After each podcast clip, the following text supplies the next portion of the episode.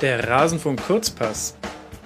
Juche, die Achtelfinalspiele starten und ich spreche dazu mit Peter Ahrens von Spiegel Online.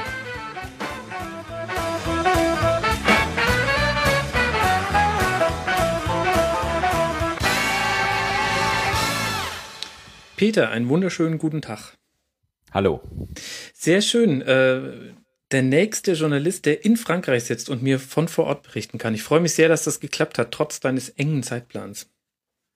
Ja, heute an fußballfreien Tagen funktioniert das ganz gut und ähm, ja, insofern hat das gut geklappt. Ah, jetzt hast du mit dem ersten Satz verraten, ja, verraten dass es als ich das Wort fußballfrei gesagt habe, fiel es mir gleich wieder ein. Ich sollte einfach nicht zum Fernsehen gehen, aber die Gefahr besteht auch nicht. Nee, alles gut. Wir zeichnen das, wir haben dieses Gespräch ähm, vorher aufgezeichnet vor der Sendung. Ähm, nein, also wir nehmen tatsächlich am Freitag auf und ihr werdet das Ganze aber erst am Samstag hören. Äh, das macht es für uns umso spannender, ob wir mit allen Prognosen richtig liegen, Peter. Wie ist heute es denn? Abend kann sich noch so viel ändern. Ja, ja, heute Abend am Buffet, ähm, da werden die entscheidenden genau. Schlachten geschlagen. Ähm, bevor wir in, in, in den harten äh, sportlichen Teil reingehen, ähm, erzähl mir so ein bisschen, wie ist es denn? Du warst ja auch im Campo de Bahia mit dabei in Brasilien. Was ist denn so der Unterschied zwischen Evian und Brasilien? Die Sag- Sprache. Ja, ich wusste es, dass es auch, auch sonst. Äh, nein, es ist ruhig hier und das ist, glaube ich, die Untertreibung des Jahres. Also im, in dem wirklich wahren, einzig wahren Campo war es ja auch noch so, dass äh, zumindest Brasilianer noch so etwas wie WM-Stimmung verbreitet haben, indem die da mit Trikots rumliefen und äh, fliegende Händler ähm, Neymar-Trikots verkauft haben und so weiter. Und hier in Evian ist einfach nichts. Ne? Das ist die komplette EM-freie Zone. Krass. Es gibt keine Tricolore, selbst bei Frankreich-Spielen. Es gibt kaum Fernseher in den Restaurants. Und ähm, die Leute behaupten dann, wenn man sich fragt, na ja, das Fußball, da ist ja so viel Geld drin. Das sagen also die Leute, die am Genfer See Das wohnen. wollte ich gerade sagen. ähm, das hat dann auch noch eine gewisse Note. Ne, es ist einfach so, wie man, dass man sich schon den bei mir ja baldigst bevorstehenden Ruhestand gut vorstellen kann, wie das so ist, wenn Rentner Urlaub machen. Sind ja nur noch 16 Jahre. Ja, ja krass, äh, Peter. Und äh, ist es dann vielleicht ein bisschen sogar wie Urlaub? Denn ähm, nach einer langen Bundesliga-Saison dann gleich zu einem Turnier mit der kompletten ähm, Trainingslager, Vorbereitung und so weiter, ist ja auch viel Arbeit. Ist es dann vielleicht gar nicht mal so schlecht, mal in einer etwas fußballbefreiteren Zone zu sein? Oder ist es deprimierend, wenn man sich die Kneipe suchen muss, in der man die anderen Spiele sehen kann? Naja, man muss ja trotzdem arbeiten. Also und das macht es insofern einfacher, dass es jetzt zwei Wochen durchgeregnet hat, bis jetzt endlich hier der Sommer ja eingekehrt ist. Also man hat auch keinerlei Versuchung, das Einzige machen zu können, was man hier machen kann, irgendwie wandern oder sich in die Sonne setzen, weil es keine Sonne gab. Und ähm, nee, Erholung würde ich nicht sagen, weil man natürlich einfach auch täglich natürlich seine Geschichten liefern muss und ähm, einfach genug zu tun hat. Abgesehen davon ist man ja auch immer nur zwei Tage zwischen den Spielen hier und dann ist man wieder reisemäßig unterwegs Mhm. zu den Spielen. Also insofern ähm, hoffe ich doch noch stark, dass das nicht als Urlaub durchgeht. Du bist ja ein äh, natürlich nur journalistisch betrachtet alter Hase. Äh, wie, wie schwer fällt es dir denn, diese Themen, die du da täglich liefern musst, aus dem Ärmel zu schütteln? Wiederholt sich das nicht irgendwie mit jedem Turnier aufs Neue? Ja und nein. Also man hat natürlich zum Beispiel halt diese Schweinsteiger-Diskussion, da habe ich natürlich das Gefühl, ich habe da schon mindestens zehn Texte drüber geschrieben. Und äh, dass Schweinsteiger jetzt nicht der schnellste ist, da sollte man sich dann auch immer wieder neue Synonyme für langsam einfallen lassen, dass man zumindest sagen kann, man hätte sich da ein neues Adjektiv überlegt. Klar, aber es gibt natürlich auch immer wieder neue Themen. Also auch nach zehn Jahren Joachim Löw ähm, ist ja doch immer mal wieder auch äh, ein überraschender Spieler dabei. Zum Beispiel Kimmich jetzt nach dem äh, Nordirland-Spiel. Hm. Und auch die Routine ist natürlich auch wieder ein Thema oder wird irgendwann zum Thema. Besitzstandswahrung, ist Löw inzwischen Verwalter geworden, ähm, hat er die Risikofreude verloren. Solche Fragen kann man natürlich auch erörtern, äh, wenn vieles schon inzwischen eingefahren ist. Ja, aber haben wir das nicht auch schon alles diskutiert? Ich habe äh, hab den Eindruck, irgendwie es wiederholt sich sehr, sehr viel, bis eben auf so ein paar Spielergeschichten. Klar, also ich meine, wenn man auch das Gefühl hat, also wenn man sich den Kader anguckt, da sind ja allein im Stamm sechs Spieler von 2010 dabei, man muss sich das Mhm. vorstellen. Äh, sieben Jahre oder sechs Jahre Journalismus über diese Spieler. Bei jedem Länderspiel hat man ja auch irgendwie die Versuchung, eine Kedira-Geschichte zu machen oder eine Boateng-Geschichte.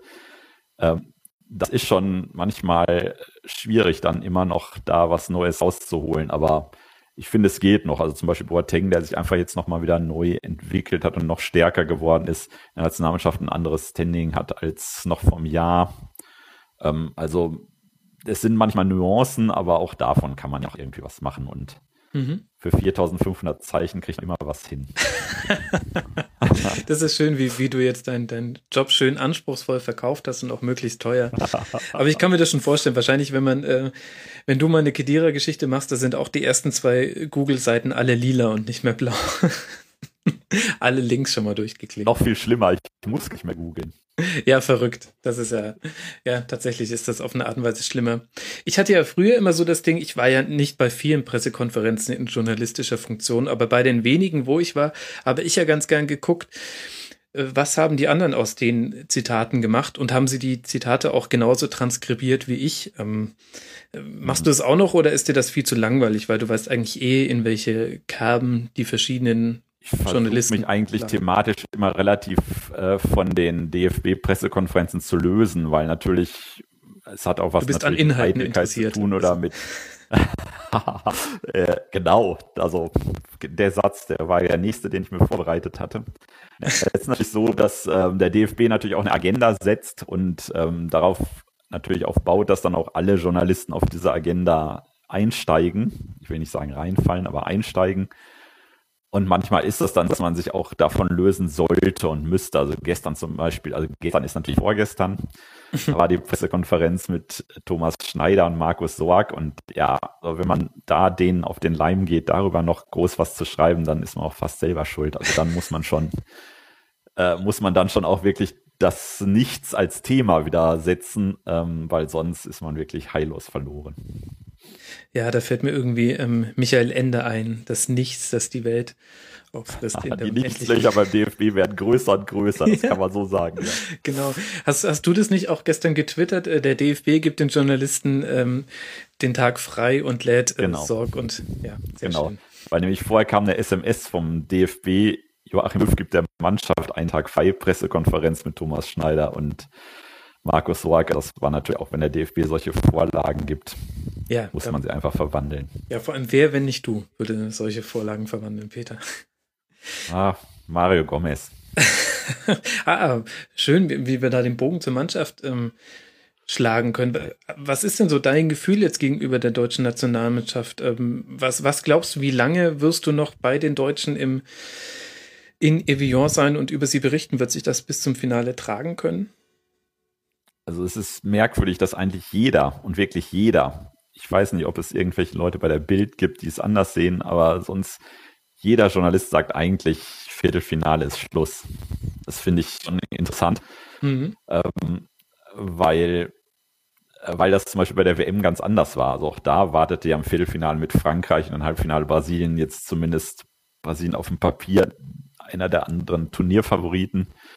Trotzdem hat das da eigentlich niemand damals gesagt. Ne? Also niemand hat gesagt, naja, gegen Brasilien hat man keine Chance oder so, was sich auch im Nachhinein als richtig herausgestellt hat. Mhm. Und jetzt ist es einfach so, dass diese, diese Demarkationslinie Italien Querstrich Spanien allgemein als so gesehen wird, ja, das können sie eigentlich nicht schaffen. Ähm, ich glaube, die Mannschaft sieht das anders. Ich ähm, würde es mir fast wünschen, dass sie es anders sehen. Ja, ich glaube auch, die sind auch überrascht gewesen über die Kritik aus der Gruppenphase. Manuel Neuer hat jetzt noch gesagt, naja, wir spielen halt Ergebnisfußball und wir wollen Ergebnisfußball spielen. Die, also die sind auch gar nicht mehr so auf diesem Trichter sagen, wir müssen hier begeistern oder diesen wunderschönen Fußball spielen, sondern sie sind so ein bisschen auf Ottmar Hitzfeld-Linie eingeschwenkt. Spielen auch so ein bisschen besseren Ottmar Hitzfeld-Fußball, finde ich. Ui. Und ähm, äh, glauben, glaube ich, auch wirklich, dass sie auch natürlich auch in Spanien 1 zu 0 schlagen können. Können sie ja auch, aber ähm, die Skepsis ist doch schon sehr groß. Und ähm, das natürlich das Achtelfinale Slowakei, da wird ja so drüber gesprochen, als sei das quasi schon gespielt. Ähm, da ist die Mannschaft, glaube ich, auch sehr überzeugt, dass sie diese Hürde in Anführungsstrichen nehmen können denke mhm. ich auch. Also gegen die Slowakei auszuscheiden wäre schon echt ein bisschen bitter. gegen Spanien und Italien auszuscheiden, wird jetzt, glaube ich, allgemein so zumindest bei den Journalisten hier so gesehen, als was, was jetzt nicht irgendwie in irgendeiner Form ehrenrührig wäre. Ja, eigentlich ja erstaunlich, oder? Wenn man sich überlegt, ähm, wie gut der Kader ist im Vergleich auch. Also ich würde sagen, zusammen mit Spanien hat Deutschland den vielversprechendsten Kader bei dieser mhm. EM. Und dennoch ähm, mhm. zieht sich dieser Pessimismus durch die Berichterstattung. Das ist echt erstaunlich und gleichzeitig aber jetzt auch nicht nur, man würde, man könnte ja auch sagen, ähm, wir fahren die belgische Linie und hauen auf den Trainer ein und sagen, warum machst du aus diesem Kader ja. nicht einen Europameister? Aber das macht man jetzt auch nicht. Ich finde auch zu Recht. Also was, was soll man jetzt auf Löw einschlagen? Ja, also ich finde, ja, ihm ist eigentlich relativ wenig vorzuwerfen. Also auch diese Debatte Höhe des Kimmich zum Beispiel, ich fand es auch nachvollziehbar, dass das Argument zu sagen, wenn man zum Beispiel die Ukraine gegen starke Flügelstürmer spielt, dass man dann einfach die Defensive zumacht. Ja. Und so wie Kimmich gegen Nordirland gespielt hat, sollte er auch tunlichst nicht gegen die Spanier oder Italiener auflaufen. Weil das, äh, da wären wir wieder beim Nichtsloch. Das Nichtsloch da hinter ihm wäre nämlich äh, so groß, dass, ähm, glaube ich, da die halbe Abwehr dann versinkt. Mhm. Ähm, und insofern äh, finde ich, hat er bis jetzt eigentlich für alle auch alles eigentlich auch Argumente, aber grundsätzlich ist es einfach so, dass man das Gefühl hat, die Spieler sind in ihrer Mehrzahl nicht auf ihrem Zenit. Den haben sie vielleicht schon ganz leicht zwar, aber schon überschritten. Also wenn man Kedira anguckt, wenn man Schweinsteiger anguckt, ähm, wo man dann vielleicht sagt, ja, die sind nicht mehr in der Blüte einfach. Ne? Also mhm. Also Schürle, Götze, das war ja auch bis jetzt wenig von denen zum Beispiel. Mhm. Was denkst du denn, würden so die entscheidenden Punkte sein, die, die sich noch ändern müssten, damit vielleicht doch irgendwie im Viertelfinale und vielleicht im Halbfinale reicht? Was sind denn so die Knackpunkte? Also ich würde schon sagen, es, die Abwehr ist gut. Die ist einfach, diese Innenverteidigung und der Torwart das gehört einfach zum Besten, was man hier in Opa sieht. Das ist einfach so und das ist auch quasi inzwischen schon eine Binsenweisheit, aber ähm, kann man ja, glaube ich, nochmal aussprechen. Und äh, auf, auf den Positionen, äh, wenn man da defensiv agiert mit Hövedes und Hector, ist das auch in Ordnung. Aber es fängt halt bei der 6 schon an und okay. es setzt sich vor allem, finde ich, in der Offensive fort. Man sich halt wirklich vorstellt, man steht da in der Abwehr mit Ramos, Piquet gegenüber. Die Spanier jetzt zu einem Überfluss auch einen Torwart, der jetzt nicht so schlecht ist. Also das Castillas-Argument ist auch weggefallen. Ähm, ja, wie soll denn Julian Draxler, wie soll sich Schürle Götze gegen die durchsetzen in der Form, in der sie sich hier präsentieren? Da, Im Elfmeterschießen nach 0-0, Peter. Ja, genau. genau das. Ähm, äh, klar, aber wenn man darauf spekuliert als Weltmeister, finde ich, dann ist das schon, ich will keine, nicht sagen eine Kapitulation, aber das ist schon so eine nordirische Denke. Ne?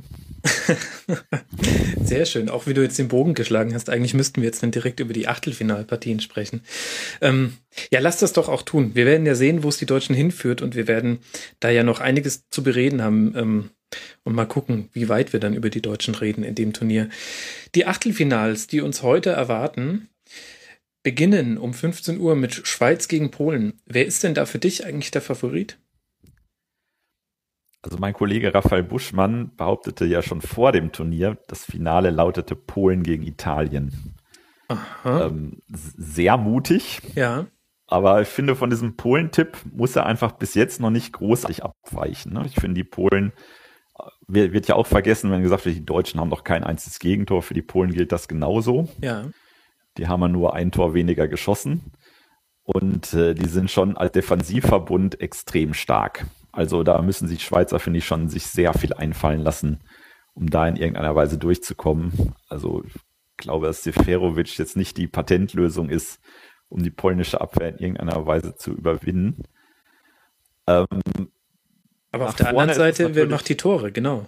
Also. Ja, also nach vorne ist es natürlich schwierig. Du hast, also man kann immer sagen, da ist ein Robert Lewandowski, aber ich finde ja, ähm, so analog zu Thomas Müller, der ja auch so ein bisschen schon am Ende der Rückrunde begann, äh, jetzt nicht auf dem Peak seiner Form sich zu präsentieren, war das bei Lewandowski auch so. Also mhm. er ist Torschützenkönig geworden und hat natürlich auch, auch in der Endphase Tore gemacht.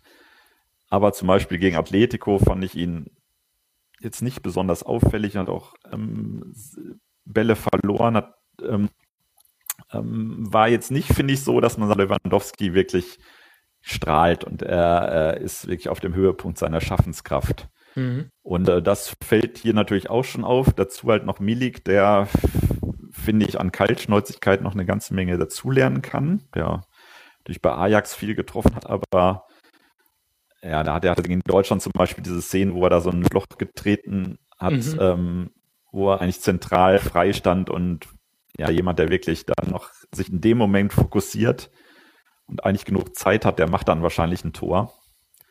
Also ähm, die werden nach wie vor auch nicht viele Tore schießen und ähm, es ähm, gilt natürlich für die Schweiz genauso. Also ich glaube, das wird wahrscheinlich dann das 3 zu 3 oder 4 zu 4 werden, wenn ich jetzt sage, ähm, da werden nicht viele Tore fallen, aber ich glaube, das wird ein sehr, sehr zähes Spiel. Mhm. Na, da haben wir doch ähm, alle Lust drauf. Aber ist ja auch das 15 Uhr Spiel zum Eingrooven. Ähm, wesentlich zumindest emotionaler wird es ja dann um 18 Uhr. Wales gegen Nordirland.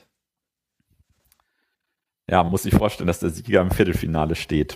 Das ist schon bemerkenswert, finde ich. Also die Taz hat, glaube ich, ich habe gestern in der Taz gelesen, diese M sei so ein bisschen die Nordirlandisierung des Fußballs.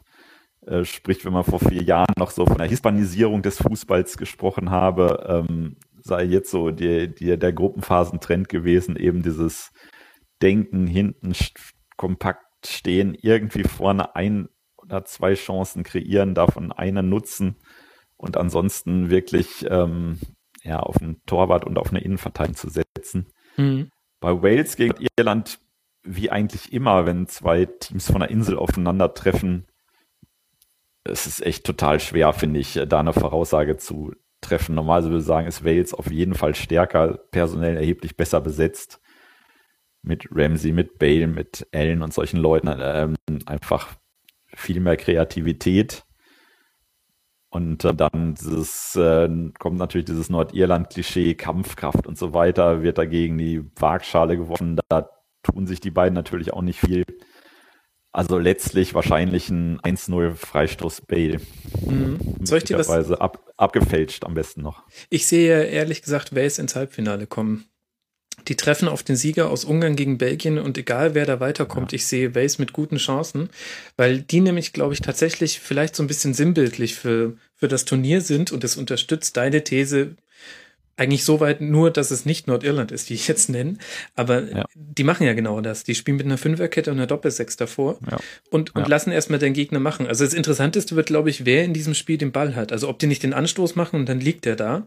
So, es gab mal früher bei einer frühen Fußballsimulation auf dem Gameboy gab es da immer so einen Bug, wenn der Ball manchmal in der Ecke lag, ist keiner der Gegner hingelaufen. Das heißt, wenn man 1-0 geführt hat gegen einen stärkeren Computer, hat man einfach die Zeit runterlaufen lassen.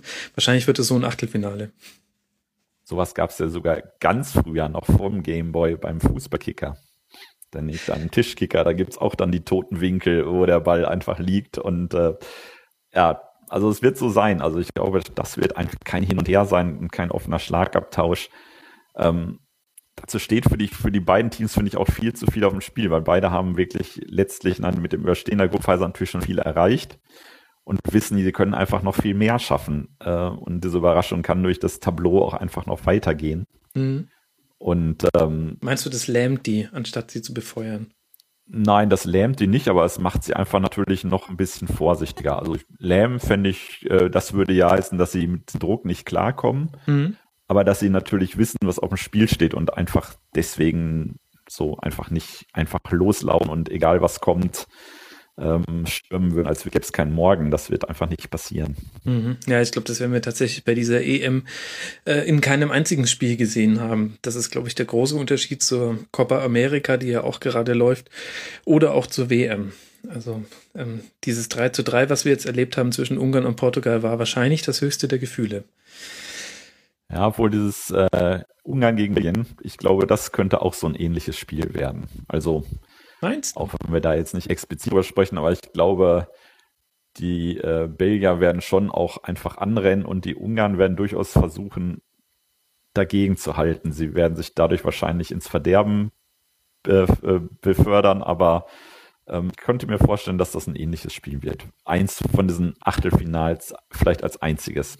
Nee, möchte ich dagegen halten. Ich sehe, ähm, ich sehe Belgien auch gegen Ungarn ähm, den Ball haben und dann sehe ich Belgien äh, wie immer außerhalb von Kontersituationen nichts äh, Sinnvolles damit machen und Ungarn einmal kontern Und äh, dann sehe ich Ungarn gegen Wales im Halbfinale. Viertel, Viertelfinale. Hm. Ja.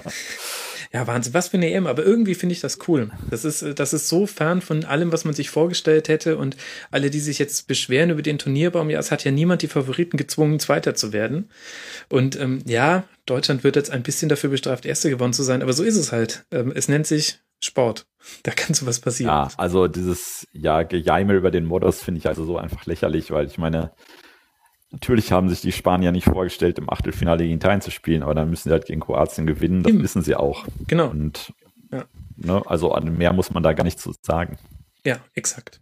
So, aber etwas mehr muss man noch sagen zu Kroatien gegen Portugal. Das 21 Uhr Schmankerl, was wir serviert bekommen. Das ist genau. so ein genau. bisschen das Spitzenspiel in, in dem Turnierbaum auf der einen Seite.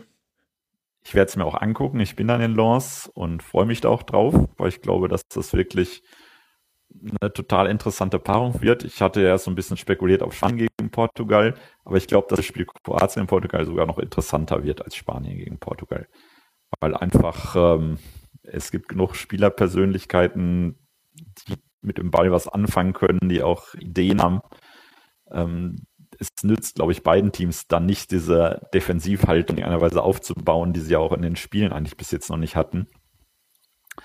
Und insofern wird es, glaube ich, ein relativ offenes Spiel. Kroatien wird ja total hoch gehandelt. Ähm, da habe ich noch so ein bisschen meine Zweifel. Okay. Ähm, äh, ich sehe die jetzt nicht als absoluten Favoriten. Ich glaube, es wird sehr eng. Also die können natürlich gewinnen, aber ähm, dass immer alle sagen, ja, Kroatien bei, dieser, bei diesem Turnierbaum marschiert durch, mehr oder weniger, ähm, das wird im Achtelfinale schon eine ganz harte Nummer. Mhm. Ja, ist auf jeden Fall eine harte Nuss. Ja. Ich bin mal gespannt. Glaubst du, dieser eine Tag, den die Kroaten mehr zur Regeneration haben, wird eine Rolle spielen? Ich finde das immer sehr schwierig, das als Argument anzuführen. Aber andererseits kann man auch nicht wegargumentieren, dass es gerade für die Spitzenspieler bei Portugal ähm, eine sehr lange Saison mit sehr vielen Spielen war. Und wenn es dann in die Verlängerung geht, haben wir ja auch im DFB-Pokal und im Champions League-Finale gesehen, ähm, macht der Muskel schon mal Aber zu. Ich, aber ich meine, Modric, Rakitic, die haben genau so eine Saison gespielt. Also auch Modric bis zum letzten Moment. Der hat quasi dann auch in dem Spiel seine Saison abgeschlossen wie Ronaldo und Pepe. Ähm, ja, ich meine eben, weil sie einen Tag längere Regeneration haben. Mir fällt das immer schwer, das zu bewerten. Es wird manchmal als Argument ja, herangeführt, ich, ich, war nie Spitzensportler, deswegen kann ich nicht sagen, ist dieser Tag tatsächlich so wichtig oder macht das Adrenalin das nicht ewig? Aber ich halte das, ich halte das für relativen Unsinn. Also wenn mhm. es irgendwie um Donnerstag bis Samstag geht, dann finde ich, dann zieht das, weil einfach äh, die Regeneration da total kurz ist oder einfach noch gar nicht richtig eingetreten ist. Aber äh, wenn es jetzt, ich meine, was, was war der letzte Spieltag, glaube ich, der Mittwoch. Der Mittwoch und Mittwoch, Samstag, das ist für mich halt, also das ist für die Profis ein völlig normaler Rhythmus, also das zählt für mich wirklich gar nicht. Okay. Und dazu noch Mittwoch nach mit, äh, glaube ich, am 18 Uhr, Samstag 21 Uhr. Also wenn man schon, dann kann man sogar sagen, da sind ja noch ein paar Stunden mehr drin als nur die drei Tage. Also nein, das äh, würde ich, glaube ich, überhaupt nicht gelten lassen. Mhm. Ich bin ja wirklich äh, sehr gespannt, wie sich das Spiel entwickeln wird, weil Portugal etwas eindimensional spielt, trotz, ähm, obwohl hinter Cristiano Ronaldo noch mehr kommt als bei anderen Teams. Ähm, siehe zum Beispiel Schweden. Ähm, aber ich bin, ich bin sehr gespannt, wie die Kroaten das lösen werden. Und ich bin auch gespannt, wie die Portugiesen dieses Spiel angehen. Ich glaube, die waren tatsächlich über die Entwicklung dieses 3 zu 3 gegen Ungarn ein bisschen geschockt. Also gar nicht so sehr über den Spielverlauf, ähm, sondern einfach, dass das, dass es überhaupt diese Möglichkeit gibt, dass man ähm, ja. mehrfach ja. hinten liegt. Und die mussten sich ja wirklich strecken, da irgendwie noch ähm, das 3 zu 3 hinzukriegen. Andererseits haben sie es geschafft. Also ähm, man kann natürlich dann auch, also ich habe auch, als es 2 zu 1 für Ungarn fiel, kurz nach der Pause, ich dachte, jetzt sind die Portugiesen eigentlich tot, weil damit wirklich überhaupt nicht gerechnet, dass sie schon einmal Rückstand aufholen und dann nochmal wieder einen Rückstand gegen Ungarn. Aber sie haben es halt hinbekommen. Und klar, hat dann Ronaldo auch wieder natürlich eine Rolle dabei gespielt, aber sie haben es hinbekommen. Und letztlich war es natürlich so, dass man sagt, die haben schon eine Gruppenphase gespielt, die man tendenziell als enttäuschend betrachten kann. Aber andererseits hätten sie auch zum Beispiel das Spiel gegen Österreich so locker gewinnen können. Ähm, und wenn es nur mit 1-0 durch Elfmeter ist, weil die Österreicher war klar, die, also ne, die mhm. hätten bis 1978 spielen können, die hätten noch kein Tor mehr gemacht. Ähm, also insofern ähm, ist es halt auch mal, ich finde es immer komplett schwierig, Gruppenphasen als Messlatte zu nehmen oder als Maßstab zu nehmen. Ähm, da ist halt auch einfach Durchkommen gefragt. Ne? Und die Portugiesen sind jetzt quasi Dritter geworden. Das äh, war natürlich nicht zu erwarten, aber haben dadurch ja trotzdem noch wahrscheinlich gut getroffen. Ja, ja, die hätten sonst gegen bis zur 94. Minute bei Island gegen Österreich hat Portugal noch gegen England gespielt und war in dem äh, Turnierbaum, wo man danach mutmaßlich auf Frankreich trifft und dann mutmaßlich auf äh, Italien, Spanien oder Deutschland. Ähm, also ja, die haben es ganz gut Wenn getroffen. sie gegen Kroatien verlieren, ist, kann es ihnen egal sein, welchen Turnierenbaum sie waren. Das stimmt. Aber ähm, sie wissen natürlich, wenn sie dieses Spiel gewinnen, dann, ähm, ja, dann wartet Polen gegen oder Schweiz. Dann sieht es auch schon wieder ganz gut aus, dass sie plötzlich, dass diese Truppe, der man das nach diesem ersten Spiel gegen Island wirklich gar nicht zugetraut hatte, plötzlich im Halbfinale steht. Das ist natürlich eine Möglichkeit und ähm, diese Chance, die wittern sie natürlich. Ja, Dazu sind einfach, da finde ich auch zu viele erfahrene Spieler drin. Mhm. Von Nani über Pepe bis Ronaldo. Sogar der unsägliche Charisma, der wirklich, finde ich, so also so unfassbar wenig zum Spiel beiträgt, was produktiv ist. Das sehe ich ja, also da kommt, finde ich, bis jetzt fast nur Embolo mit, was so Sachen an alles falsch machen, was geht. Ähm, also insofern ähm, äh, sehe ich die aber trotzdem mit, also mit durchaus mit Blick clever genug sind die, dass sie sagen können, ja, wir schaukeln das irgendwie. Ne? Ja. Also würde mich gar nicht überraschen. Ja, ja, klar. Irgendwie was ist jetzt noch überraschend bei dem bisherigen Turnierverlauf und trotzdem steigen wir jetzt endlich in diese Phase ohne doppelten Boden ein. Das finde ich jetzt echt schön. Wir haben jetzt so lange gebraucht, uns von sechs Mannschaften zu trennen. Nein, wie viele Mannschaften? Von acht Mannschaften haben wir ja, uns getrennt. Ja, äh, acht, ne? Genau, von acht haben wir uns getrennt. Jetzt wird es auch mal Zeit, dass da jetzt mal schneller ausgesiebt wird, auch wenn das vielleicht ja, ein bisschen weh Die nächsten acht sind schneller weg. Ja, wir brauchen nur drei Tage. Da geht doch auch bei dir wahrscheinlich jetzt so ein bisschen das Kribbeln los. Endlich beginnt das eigentliche Turnier. Ja, ich finde das ja, also ich finde es nicht, dass man das beginnt erst jetzt, ne? Also ich finde, beginnt halt schon mit dem ersten Spiel. Da kann man halt auch schon auch ganz viel falsch machen und äh, die Weichstellung in die falsche Richtung gehen. Also dieses Spiel in Ukraine zum Beispiel, das deutsche Spiel, hätte ja auch ganz anders ausgehen können und dann ja, wäre ja auch die, die Panik und die öffentliche Hysterie gleich losgegangen also mal dieses Kribbeln finde ich ist schon von Anfang an da. Und ähm, es ist ja nicht so, dass man so ein Spiel wie Deutschland, Ukraine oder Deutschland, Polen, wenn man dann dabei sitzt oder im Stadion, dass man das dann nicht als K.O.-Spiel ansieht, sondern ja, okay. es ist ähm, am Ende kann es zwar unentschieden ausgehen und dann ist es so, aber man hat ja schon das Gefühl, ähm, da kann einem Team ganz schnell der K.O. versetzt werden, auch wenn er dann auch in der Gruppe drei Spiele sind halt auch nicht besonders viel da ist, wiegt eine Niederlage schon extrem schwer. Na gut, dem ist natürlich schwierig zu widersprechen. Ich stelle so ein bisschen an meinem Umfeld fest und an dem, was ich auch in meinem beruflichen Umfeld sehe, dass diese große Euphorie noch ein bisschen fehlt. Also während der WM vor zwei Jahren war ein wahnsinniger Bass um jeden äh, heißen Wind, der im Trainingslager gelassen wurde. Ja. Und ähm, das ist jetzt zur EM noch nicht so. Und ich frage mich, ob das jetzt vielleicht kommt. Ich würde fast sagen, dankenswerterweise. Ja. Weil dieses äh, Euphorie und Hysterie äh, klingt zwar nicht was ähnlich, aber hat schon auch miteinander was zu tun. Aber es ist natürlich so, die, die deutsche Mannschaft zum Beispiel hat einfach noch kein begeisterndes Spiel gemacht. Das Wetter war schlecht und so weiter und kam diese Huls-Meldung.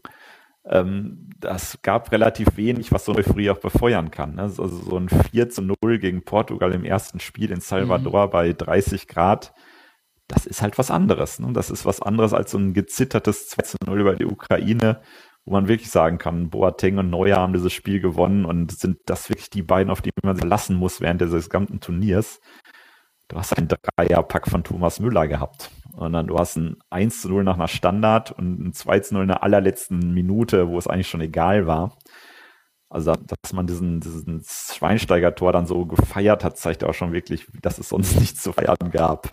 Also, ähm, ja. Und mhm. äh, also da begeistert zu sein, fällt auch nicht leicht.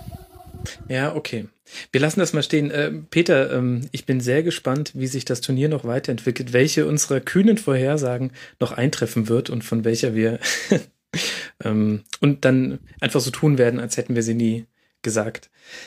Ähm, genau, es versendet sich ja alles. Ist ja, und das ist der mhm. einzige Grund, warum ja. ich täglich aufnehme tatsächlich, weil die Leute dann einfach ab Folge 10 nicht mehr wissen, was ich in Folge 1 gesagt habe. Und das ist ja irgendwie auch ganz angenehm.